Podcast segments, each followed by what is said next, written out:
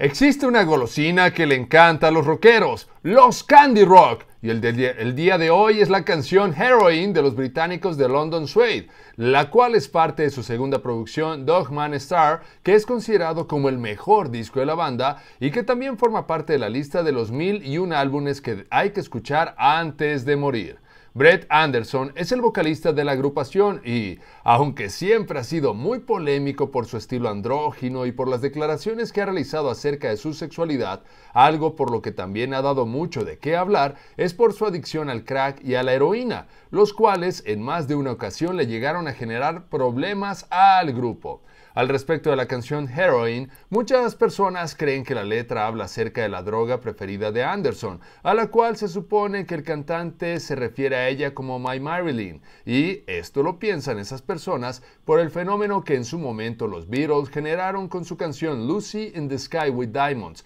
a partir de la cual al LCD se le comenzó a llamar como Lucy, pero no es así, ya que Brett llegó a declarar que la canción en realidad trata acerca de pornografía y la imposibilidad para poder entablar relaciones sentimentales. Te invito a que escuches Heroin de London Suede, un candy rock de Lucio Morales.